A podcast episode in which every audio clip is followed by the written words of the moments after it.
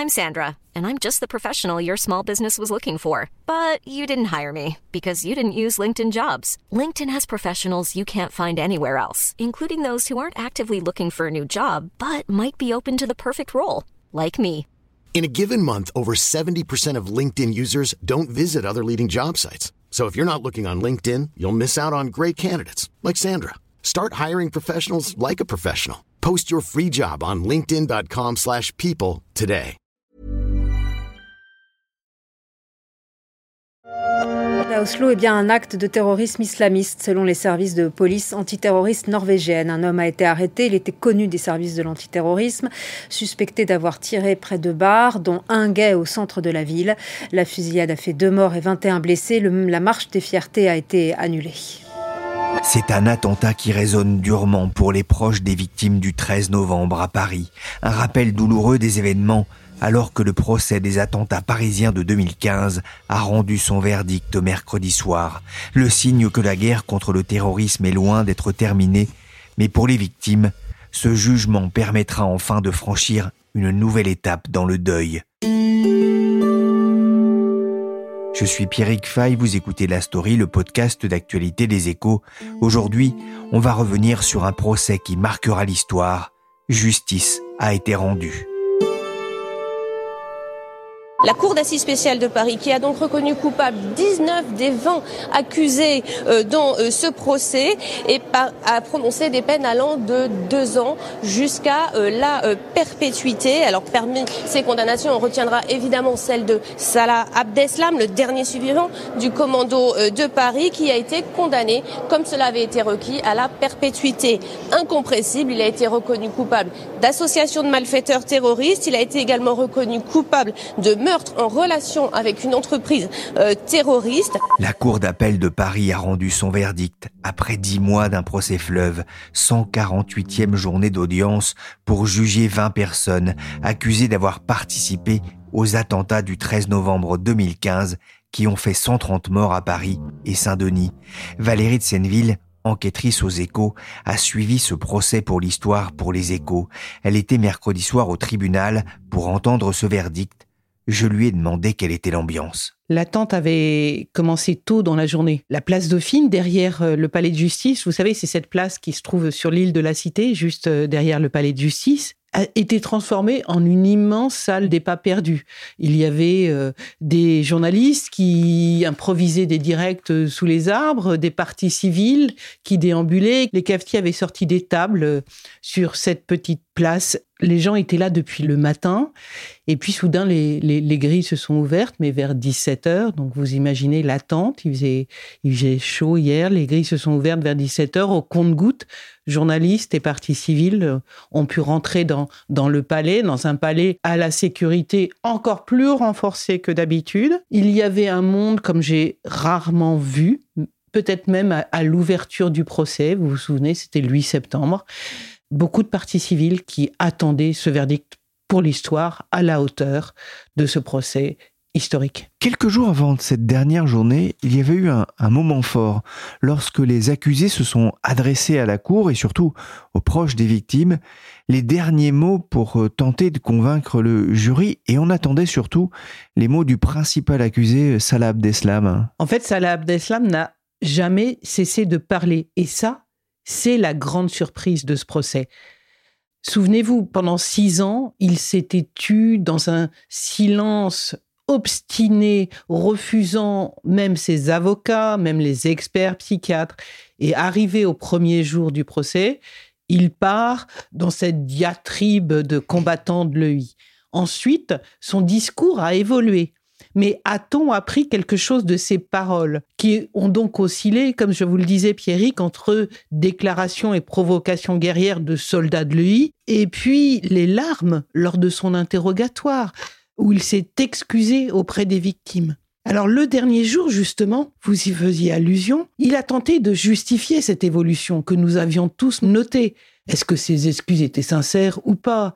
Alors il a dit, je vais vous citer ces paroles parce que c'est important, quand je suis arrivé dans cette enceinte après six ans d'isolement, où on m'a empêché de parler à qui que ce soit, c'était le choc social. Je n'avais pas vu autant de monde depuis longtemps, j'étais sur les dents, alors j'ai été un petit peu dur, Dans mes paroles, je le regrette. Depuis, il a dit encore, je suis apaisé, pas parce que j'ai entendu vos souffrances, mais parce que j'ai retrouvé ce semblant de vie sociale. On le voit, en fait, ce sont à peine des excuses, à peine.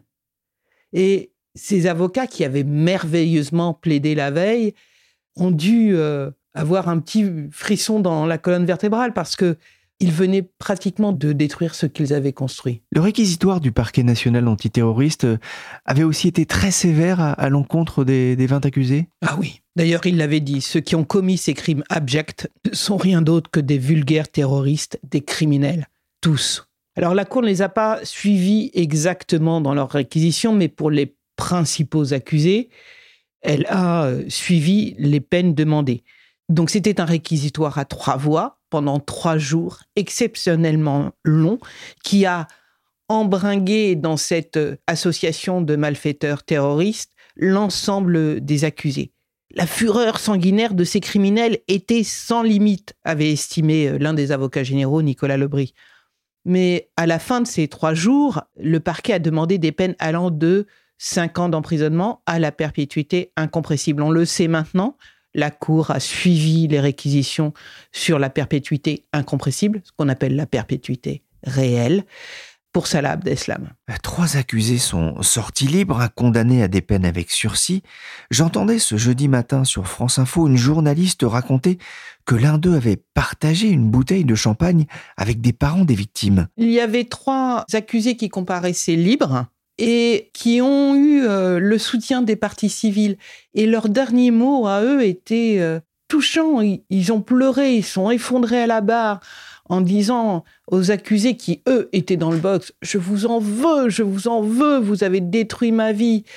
Voilà, ils ont été embringués dans cette histoire euh, et les partis civils l'ont compris. La cour d'assises euh, était constituée hein, de magistrats professionnels hein, pour ce procès exceptionnel. Est-ce que ça a pu jouer euh, là aussi dans le verdict, dans le choix des peines? Certainement, enfin, c'est difficile à vous le dire, mais... C'est-à-dire qu'il y avait moins d'émotions, plus de prise en considération de la, justice? norme en matière de terrorisme empirique. Imaginez le danger que ferait courir à des jurés un procès pareil. Donc en matière de terrorisme, c'est systématiquement ce qu'on appelle une cour spécialement constituée. Et donc, il faut aller au-delà de l'émotion légitime, et on l'a vu dans le prononcé de la décision, quand Jean-Louis Perriès, hier soir, a lu les motivations, c'était sec, c'était clair, et c'était j'allais dire sans appel, mais il y en aura sans doute un. Donc, euh, c'est ce qu'on appelle un droit comme la justice. Là aussi, euh, c'est important en termes de symbolique. Ces magistrats, euh, c'était des professionnels. Vous parliez du danger, effectivement, d'avoir euh, des personnes de la rue hein, qui se retrouveraient assiégées et à décider euh, du sort hein, de ces criminels. Ces magistrats eux-mêmes, ils ont dû aussi délibérer dans un contexte très particulier, dans un lieu tenu secret? Ah oui, alors on a appris ça, c'était un, un lieu tenu secret en dehors de Paris. Alors, euh, hier soir, on apprenait que c'était une caserne, mais ils se sont enfermés pendant cinq jours et on voyait hier euh, Jean-Louis Perriès, euh, au fur et à mesure de la lecture de ses motivations, la voix qui s'éraille. Alors, Petite confidence, Jean-Louis Perriès est un énorme fumeur, donc il a dû fumer pendant ces cinq jours.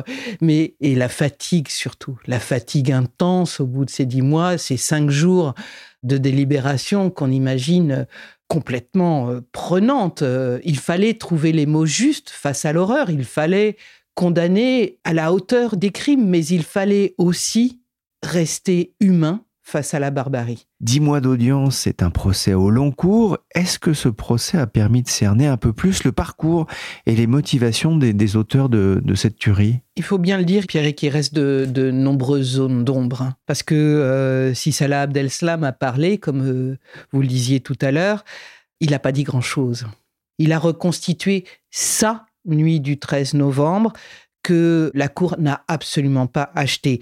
Des questions qui restent. Pourquoi Salah Abdeslam aurait-il agi seul alors que les commandants d'eau du Bataclan, des terrasses et du Stade de France étaient tous composés de trois personnes? Pourquoi être allé au sud de Paris alors que ses amis venaient de Belgique? A-t-il pris, comme il l'a dit dans ses déclarations, un taxi que personne n'a jamais retrouvé, ou un métro? Où il aurait dû se faire exploser. Ce que dit la Cour dans ses motivations. D'ailleurs, c'est pour ça qu'elle le condamne. Elle lui dit, votre gilet explosif n'a pas fonctionné. Donc, je ne crois pas à ce soi-disant renoncement que vous nous avez fait miroiter pendant l'audience. Abdeslam va finir sa vie en prison? Alors, j'aime pas faire en matière de justice trop de pronostics sur l'avenir, mais c'est vraisemblable. Il y a une sentence. Rare hein, dans la justice française. Hein. Ah, ça a été prononcé, c'est la plus haute. D'ailleurs, les avocats d'Abdeslam l'ont souligné, ils l'ont appelé la peine de mort sociale. Ça veut dire que euh, cette perpétuité réelle rend quasi inexistante les possibilités de sortie de Salah Abdeslam.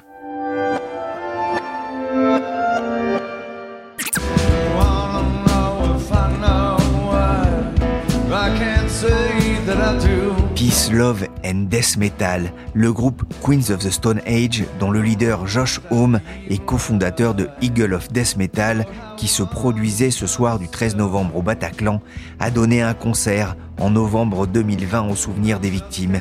Une campagne de dons était organisée en parallèle au profit notamment de l'association Life for Paris. Cette association a été créée en décembre 2015 après un appel lancé sur Facebook par Maureen Roussel, rescapée du Bataclan, qu'on entend ici sur France Inter. Assez vite, hein. c'est un groupe sur Facebook qui se crée. Et là, dans les échanges qu'on a entre nous, on essaye de soutenir. Et donc progressivement, cette communauté se crée. L'association prendra énormément d'ampleur, me retrouvera, moi, anonyme, devant énormément de journalistes, devant François Hollande, à l'Élysée, à faire des choses que j'aurais jamais imaginées qui m'ont poussé dans mes retranchements. Bonjour Arthur Desnouveaux. Bonjour. Merci d'avoir répondu à l'invitation de la story. Vous êtes le président de l'association Life for Paris. Vous étiez ce soir-là au Bataclan, passionné de musique. Vous étiez dans la fosse. D'abord, comment est-ce que vous avez accueilli euh, le verdict de la cour? Je l'ai quelque part accueilli avec beaucoup de surprises parce que j'avais beau m'y préparer, eh ben j'étais pas prêt. Et donc, euh, je me suis retrouvé dans cette grande salle à écouter euh, cette heure de verdict euh, lu par le président en me demandant ce que j'en pensais. Vraiment, honnêtement, sans réussir à avoir un, sentiment clair. Il y avait des choses sur lesquelles je ressentais un, sentiment très fort. Par exemple, de voir les trois accusés qui étaient libres se prendre dans les bras parce qu'ils pouvaient partir libres, entendre que Farid Karkash allait être libéré, comprendre que Mohamed Amri allait partir rapidement. Après avoir suivi ces dix mois d'audience, c'était plutôt des choses qui me touchaient positivement. Et après, un sentiment très mitigé sur euh, les peines les plus dures qui ont été prononcées. Pas parce qu'elles sont pas justes, mais parce qu'elles montrent l'énorme gâchis qu'est le terrorisme, le fait que finalement, nous, nos vies ont été gâchées, et puis les leurs aussi. Et donc, j'ai accueilli ce verdict en me disant, euh, il va falloir du temps pour accepter ça c'est surtout le début de quelque chose d'autre et il va pas falloir le rater. Juger ces crimes, c'était fondamental pour vous? Oui, et juger ces crimes avec une justice normale, c'était ça qui était fondamental. Vous savez, juste après les attentats, il y a eu cette expression qui est revenue, c'est un acte de guerre.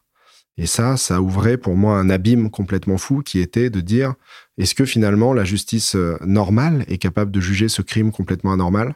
Si c'était pas le cas, eh ben dans ce cas-là, je me demandais dans quelle société je vivais. Et donc, euh, bah, il a fallu accepter, accepter que on est évidemment le trou dans la raquette. Nous, on est euh, le raté des services de renseignement et de police. C'est malheureusement normal qu'il y en ait. Mais ensuite, la justice, elle vient comme un filet de sécurité derrière pour dire, eh ben en fait, on est capable d'en faire quelque chose de ce crime.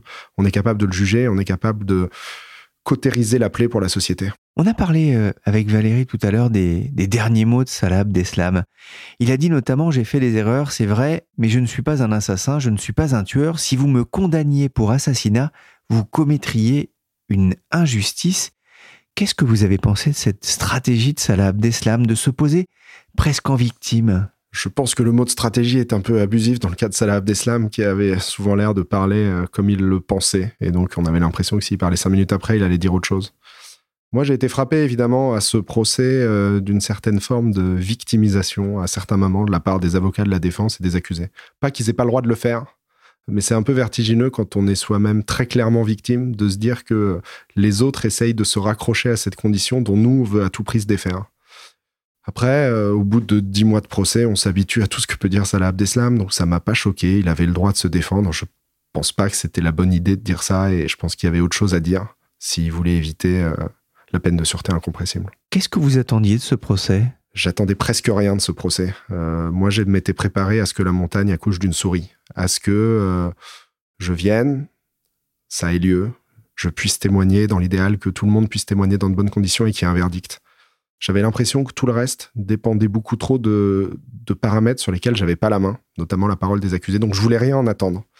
Et finalement, ben, quand nous on a parlé, ça a libéré beaucoup de paroles chez les accusés et je me suis pris au jeu. Ça vous a fait du bien? Ça m'a fait beaucoup de bien, je pense. Ça m'a fait beaucoup de bien de traverser ça avec des gens. Ça m'a fait beaucoup de bien de réussir à entendre des choses des réponses à des questions que j'osais pas me poser, notamment savoir pourquoi est-ce que des gens de mon âge pouvaient euh, se poster devant une terrasse et fusiller des gens qu'ils avaient jamais vus. Ça, moi, je trouvais ça vertigineux comme question. J'osais pas me la poser. Et puis j'ai compris en entendant les accusés quels étaient les points de propagande qui les avaient rendus. Euh, j'allais utiliser le terme fou. Il est faux, mais il est un peu vrai aussi. Comment est-ce que ça avait altéré leur discernement à ce point-là? Et donc voilà, j'ai répondu à des questions que je n'osais pas me poser, et c'est là que le procès a été utile. À combien d'audiences vous, avez assisté? Assisté en personne, euh, je pense que sur les 149 journées d'audience, j'ai bien dû en faire une cinquantaine. À la web radio, j'ai bien dû en faire 95. Et euh, il y en a peut-être 5 où j'ai vraiment rien suivi. Sachant que rien suivi, ça voulait quand même dire avoir des SMS et des WhatsApp, soit de mes amis, soit des journalistes présents dans la salle. Et donc en fait, euh, j'ai toujours eu un bout de mon cerveau dans ces 149 jours d'audience. Quand vous parlez de web radio, de, quoi s'agit-il? Le procès est vraiment démesuré. On savait qu'il allait être très long. Alors on savait pas que ce serait 149 jours, mais on s'en doutait. Et euh, bah, le combat des associations, c'est aussi de permettre aux survivants, notamment parce que c'est la tranche d'âge, de continuer à exercer une activité professionnelle. Et donc c'était pas possible de se dire qu'ils allaient pas pouvoir suivre le procès sans abandonner leur vie professionnelle, ou alors qu'ils allaient pouvoir le suivre via des articles et des live tweets comme tout citoyen lambda il fallait un moyen que euh, les parties civiles puissent suivre le procès avec un accès un peu privilégié qui leur permette de jongler avec leur vie. Au début, la Cour d'appel est venue nous voir en disant euh, faisons une web télé. C'était vraiment euh, le souhait de Jean-Michel Ayat et Catherine Champrenault. Et il y a eu un peu une levée de bouclier, notamment de certains avocats. Et moi, j'avais proposé la web radio en me disant, en proposant quelque chose d'intermédiaire, on va finir par retourner sur la web télé. Et finalement, on a fini sur la web radio, qui, je pense, est une bonne chose parce que la fuite potentielle d'images des accusés pour la propagande de Daesh, c'était pas une bonne idée. Mais voilà, on a eu une web radio, et donc nous, on pouvait se connecter, on pouvait entendre les audiences avec un son incroyable et tout suivre. L'association euh, Life for Paris porte euh, la voix de 650 victimes des attentats du, 13 novembre. Il y avait 2500 parties civiles. Comment les membres de, l'association ont-ils vécu ce procès? Vous avez discuté avec eux? Oui, on est une association qui est vraiment née sur les réseaux sociaux et donc on a des espaces de discussion un peu en continu et les 650 membres peuvent échanger dans des groupes Facebook. Euh. Et donc j'ai une bonne idée du ressenti. Et la réponse est que 650 membres, 650 ressentis. Mais quand même, je crois qu'il y a quelques invariants. Déjà, euh, c'est un terme étrange, mais le respect des accusés. Le respect de leurs paroles. Parfois, elle irrite, mais on était prêt à l'écouter. Le respect de la justice aussi. Et euh, la hâte que ça se termine, pour finir. Parce que ça a été un exercice fascinant, mais dans cette fascination, il y avait aussi une forme d'aliénation, je pense. On va parler de l'après, mais vous, vous avez écrit un livre, Victime et après, avec le magistrat Antoine Garapon. C'était important de mettre des mots sur les mots L'histoire de ce livre est assez amusante. Euh, donc moi, je récupère la présidence de l'association en septembre 2017 pas vraiment de mon plein gré, mais parce que ceux qui s'en occupaient le plus ont, tous fait un burn-out. Et euh, je me retrouve rapidement comme interlocuteur de l'État dans une commission mémoriale. C'est-à-dire qu'on met des gens bien plus intelligents que moi en face de moi et on me pose des questions sur la mémoire. Et moi, j'explique que je pense que la mémoire doit être reprise aux victimes. C'est-à-dire que des professionnels doivent s'en charger. Et comme ça, nous, on n'aura pas ce fardeau à porter toujours. Antoine Garapon est euh, dans le jury de cette commission. Il vient me voir après, il me dit, c'est très intéressant, c'est très iconoclaste ce que vous dites. Est-ce qu'il n'y a pas quelque chose à écrire sur la manière dont on peut aider euh, les victimes à passer à autre chose? Et en fait, moi, j'avais jamais pensé écrire un livre parce que j'avais l'impression que le seul horizon, c'était d'écrire un livre sur mon expérience, sur mon vécu. Et un, ça m'intéressait pas. Deux, il y en a qui l'avaient fait très bien. Et euh, je trouvais intéressant, en fait, d'essayer de mettre une couche de réflexion. Et puis, ça convenait, en fait, à mon cerveau très cartésien. Et donc, on a vraiment essayé d'écrire un essai pour réfléchir à ce que c'était d'être victime. Et je crois que ça se résume assez bien en une phrase qu'on a dans le livre, c'est que les victimes méritent mieux que notre pitié. Une fois qu'on a dit ça, qu'est-ce qu'elles méritent, en fait? Et ça a été ça, le cheminement de ce livre. Victime, hein, c'est devenu un mot qui vous caractérise, vous et les membres de l'association. C'est difficile d'en sortir? Victime, c'est un mot qui me pèse, mais c'est un mot qui est juste. Et donc, euh, je pense qu'il ne faut pas être hypocrite et faire semblant que je n'ai jamais été victime. Mais j'espère juste pouvoir effectivement dire j'ai été victime, pas je suis victime. Et ça, ça me paraît beaucoup plus possible avec le procès. Alors pour l'instant, ça tient peut-être un peu de la méthode Coué, mais je pense que c'est audible et qu'à partir du moment où c'est audible, les gens vont prendre l'habitude de ne plus me considérer comme activement une victime. Vous avez raconté à, plusieurs reprises hein, cette soirée euh, du 13 novembre. Moi, j'ai retenu une chose. Vous avez raconté, vous êtes souvenu à, un moment votre formation militaire. Et vous dites, c'est ce qui m'a sauvé la vie. C'est étrange euh, ce qui se passe dans ces moments-là. Moi, ce que j'ai vécu, c'est un moment d'une euh, intense panique où une partie de mon cerveau que je ne connaissais pas a complètement pris le dessus. Et à ce moment-là, la seule décision un peu consciente que mon cerveau a semblé prendre, c'était euh, fais comme on t'a appris à l'entraînement à l'armée, fuis la source de danger, reste baissé minimise la surface corporelle que tu peux exposer aux balles. Ça, je l'ai appris à ma formation militaire à l'école polytechnique, qui a pourtant été brève. Et j'ai fait ça. Et je pense vraiment que ça a participé à ma survie parce que dans la zone où j'étais, il y a eu beaucoup de morts. Ceux qui se sont relevés ont offert une cible très facile aux terroristes. Et euh, ceux qui n'ont pas eu la patience d'attendre et qui ont essayé de se presser, pareil. Et donc moi, j'ai suivi les, maigres préceptes que j'avais retenus. Maintenant que la cour d'assises a rendu son verdict, que va devenir euh, l'association? Pourquoi on crée une association? C'est ça le point de départ. On l'a créée au début juste pour se regrouper et en se disant euh, impossible d'être résilient individuellement parce qu'on ne sait pas où il faut mettre le prochain pas. Et donc, euh, peut-être qu'il y a une intelligence moyenne qui va naître de notre collectif. Donc, on a créé un, regroupement sur Facebook. Puis, on s'est rendu compte qu'on avait un rôle un peu plus fort que ça à tenir, notamment d'interlocuteur pour l'État, d'interlocuteur pour la justice, d'interlocuteur sur l'indemnisation. Donc, on a créé cette association loi 1901. Maintenant qu'on a géré la mémoire et, qu'on l'a sortie, ou qu'on est en train de la sortir euh, vers un musée national du terrorisme, vers un jardin créé par la mairie de Paris, maintenant qu'on a fait créer la GIVAT, le juge de l'indemnisation, maintenant qu'on a fait ce procès, eh ben, on a un peu atteint tous nos objectifs. Et maintenant qu'on a fait ça, eh ben, on peut être fier de nous parce que quelqu'un vous force à être victime. C'est hyper passif. Créer une association, c'était être actif. Se dire qu'on n'en a plus besoin, c'est le summum de l'activité, c'est sûrement le summum du retour à. Et donc, on a décidé qu'on allait se dissoudre à horizon 13 euh, novembre 2025. Pourquoi ça? Symboliquement les 10 ans. Pour être sûr aussi de gérer l'appel, et puis pour être sûr de fermer proprement. Que ça n'ait pas l'air d'être une fuite, mais que ce soit plutôt une ligne d'horizon vers laquelle on doit tous ramer ensemble maintenant, ça nous donne un objectif, ça nous donne un cap, et normalement, on devrait réussir. Tout avait la couleur uniforme du givre. À la fin février, pour vos derniers moments. Et c'est alors que l'un de vous dit calmement bonheur à tous, bonheur à ceux qui vont survivre. Je meurs sans haine en moi pour le peuple allemand. Je voudrais terminer cette interview avec les mots Dragon, l'affiche rouge chantée par euh, Léo Ferré notamment. Bonheur à tous, bonheur à ceux qui vont survivre, je meurs sans haine en moi pour le peuple allemand. C'est de cette façon que les terroristes perdront Je crois que les terroristes perdront parce que eux ont de la haine en eux en permanence. Et je crois que nous, on gagnera complètement quand on aura accepté que la haine, il faut la mettre à distance, mais qu'elle existe.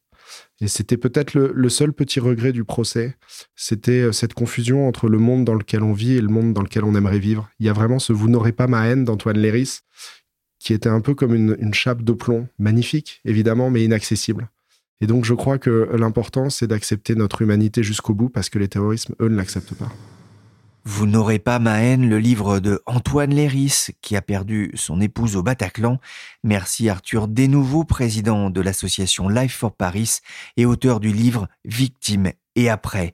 Merci aussi à Valérie de Senneville. Je vous invite vivement à lire son enquête dans les échos sur le procès des attentats du 13 novembre 2015. Cette émission a été réalisée par Willy Gann, chargé de production et d'édition Michel Varnet. La story est disponible sur toutes les plateformes de téléchargement et de streaming de podcasts. N'hésitez pas à vous abonner et à nous donner 5 étoiles si cette émission vous a plu.